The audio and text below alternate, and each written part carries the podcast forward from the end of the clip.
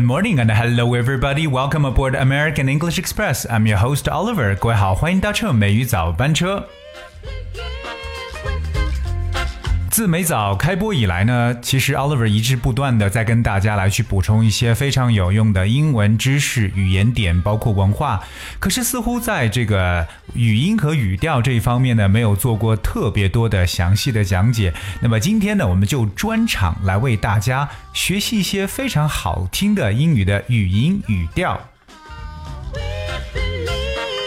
当然，Oliver 也找到了一个非常好的一个材料，那这个材料是适合大家来跟读的。所以在今天的美语早班车节目当中呢，我非常鼓励我们的听友和我一起呢，来用不同的语调来去学习英文，让自己的英文表达呢，至少在语调这一方面呢，要变得高大上起来。当然了，Oliver 要提示我们所有的听众朋友，如果你想获得我们节目当中播出所有内容的文字版本的话，非常简单，只需要大家通过微信公众号搜索“梅雨早班车”就可以找到。而去提到了这个英语当中，我们知道除了这个 pronunciation 发音之外呢，就一定是 intonation 我们所说的语调。而语调呢，会涉及到 the rising tone and the falling tone，就是升调和降调。所以接下来呢，请各位跟我一起呢，来读一下我们今天的这么一个素材，重点再去练习它的语调。So here we go. Hello. My name is Oliver. I'm taking American accent training. There's a lot to learn, but I hope to make it as enjoyable as possible. I should pick up on the American intonation pattern pretty easily. Although the only way to get it is to practice all the time. I use the up and down or peaks and valleys intonation more than I used to. I've been paying attention to pitch too. It's like walking down a staircase. I've been talking to a lot of Americans lately, and they tell me that I'm easier to understand. Anyway, I could go on and on, but the important thing is to listen well and sound good. Well, what do you think? Do I？刚才跟大家去分享的这么一篇素材呢，其实就是要和大家好好的来去练习语音语调的一个内容了。其实它本身的意思呢，并没有太大的关系，重点是来去模仿。当然，我也想把其中一些重点的词汇呢，和大家来进行分享。在我们的口语当中，我们讲到一个单词叫 accent，accent。A C C E N T accent 就是我们常说的口音或者腔调。Well, everyone has different accent, of course, based on where you come from. 那根据大家有可能来自不同的地方，口音就不一样了，对吧？我们中国这么大，就有各个地方的口音，包括英文当中也有呢不同地区 different accent。和大家分享的第二个短语叫 pick up on，那这个地方特别注意一下，我们使用连读的方式。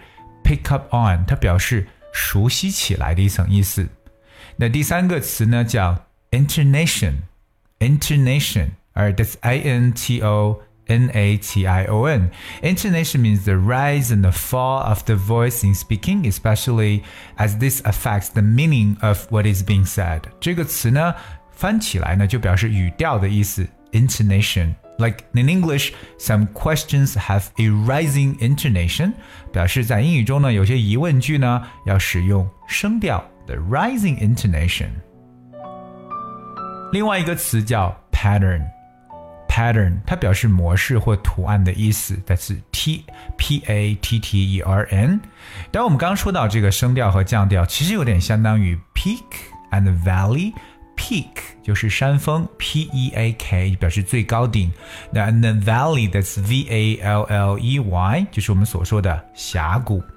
那最后一个词叫 pitch，P I T C H，pitch。Pitch 表示音高了，means the high it could mean like how high or low a sound is, especially a musical note。那特别在音乐当中，表示这个哎所发的声音的这个高度可以叫 pitch。 那么这个素材呢，Oliver 跟大家要慢一点的来去进行阅读，大家把里边用到了一些技巧，包括发音和语调呢，都要跟我仔细的来朗读几次。Hello, my name is Oliver. I'm taking American accent training. 这句话当中，我们把 accent 这个词进行了重音的这个强调。American accent training. There's a lot to learn, but I hope to make it as enjoyable as possible. 这里边我们有一个连读的一个技巧，There's a lot to learn。那么 a lot to learn，那有两个 t 的发音，我们需要省掉一个。There's a lot to learn, but I hope to make it as enjoyable as possible. I should pick up on the American intonation pattern pretty easily. 啊，这句话当中我们有一个 pick up on，pick up on 可以进行连读的方式。I should pick up on the American intonation pattern pretty easily. Although the only way to get it is to practice all the time. 这里边这个句子中呢，我们有一个 the only way to get it，这个 only 这个词呢，最好把它来去重读。还有呢，all the time，那不断的练习，to practice all the time。I use the up and down or peaks and valleys intonation more than I used to。那这里边这个 up and down。peaks valleys，哎，非常非常有抑扬顿挫的感觉，这大家一定要好好去模仿的。 I've been paying attention to pitch too. It's like walking down a staircase. 哎，就像是下楼梯一样。It's like walking down a staircase. I've been talking to a lot of Americans lately, and they tell me that I'm easier to understand. 这句话当中我们要强调的就是 easier 这个单词，更加更加容易能够去听明白。OK，Anyway，、okay? 好，那说完 anyway anyway 这个词之后呢，最好能够有个停顿。Anyway。I could go on and on，这个 go on and on，我们要把它连起来，go on and on，因为这里面有鼻音的这么一个发音了。But the important thing is，这 important 这个 t 呢，可以把它省掉。The important thing is to listen well and sound good。嗯，这四个词读的非常清楚。Listen well。 and sound good. Well, what do you think? Do I? Do I 一定要升上去来读。好，那么今天我们练习的这个语调的材料呢，Oliver 跟大家再完整的再来演示一遍。我也希望我们所有的听友呢，跟着我一起呢来进行朗读，重点要留意它的语音和语调这一部分。Hello, my name is Oliver. I'm taking American accent training. There's a lot to learn, but I hope to make it as enjoyable as possible. I should pick up on the American intonation pattern pretty easily, although the only way to get it is to practice all the time. I use the up and down or peaks and valleys intonation more than I used to. I've been paying attention to pitch too. It's like walking down a staircase. I've been talking to a lot of Americans lately, and they tell me that I'm easier to understand. Anyway, I could go on and on, but the important thing is to listen well and sound good. Well, what do you think? Do I? 今天美语早班车呢，Oliver 呢是带领着大家一起呢来拿一篇非常好的适合大家去练语音语调的资料呢，和大家一起来进行分享。当然，我是希望我们所有的听友呢，能够多多的去练习，让自己的英文听起来呢更加的好听。If I had to live All right, guys, that's we have for today's show. 今天的节目最后呢，送给大家一首我非常喜欢的歌曲《Nothing's Gonna Change My Love》。这首歌是我们后台一位叫做 Joanne 的听友所点播的。当然，我给大家去播放的是方大同版本的。虽然说是英文歌曲，我觉得我们华人歌手呢演绎出来不同的一种感觉。So I really hope you enjoy the song and thank you so much for tuning in. Until tomorrow.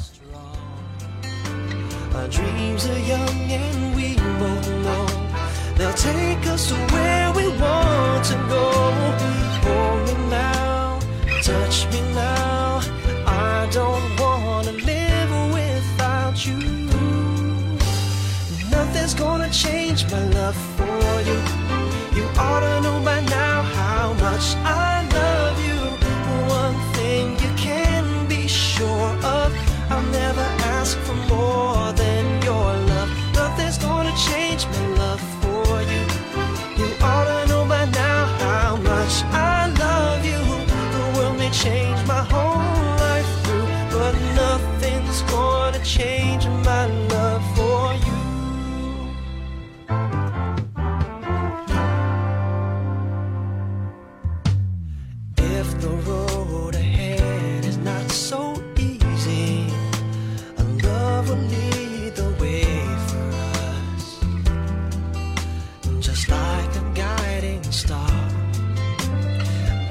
be there for you if you should need me. You don't have to change a thing. I love you just the way you are. So come with me and share the view. I'll help you see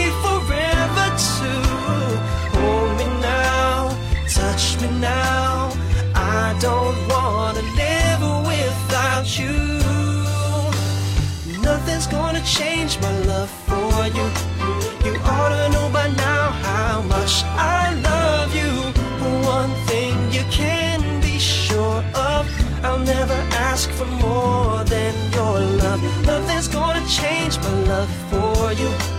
You ought to know by now how much I love you. The world may change my whole life through, but nothing's gonna change my love for. Nothing's gonna change my love for you. You ought to know by now how much I love you. One thing you can be sure of, I'll never ask for more than your love. Nothing's gonna change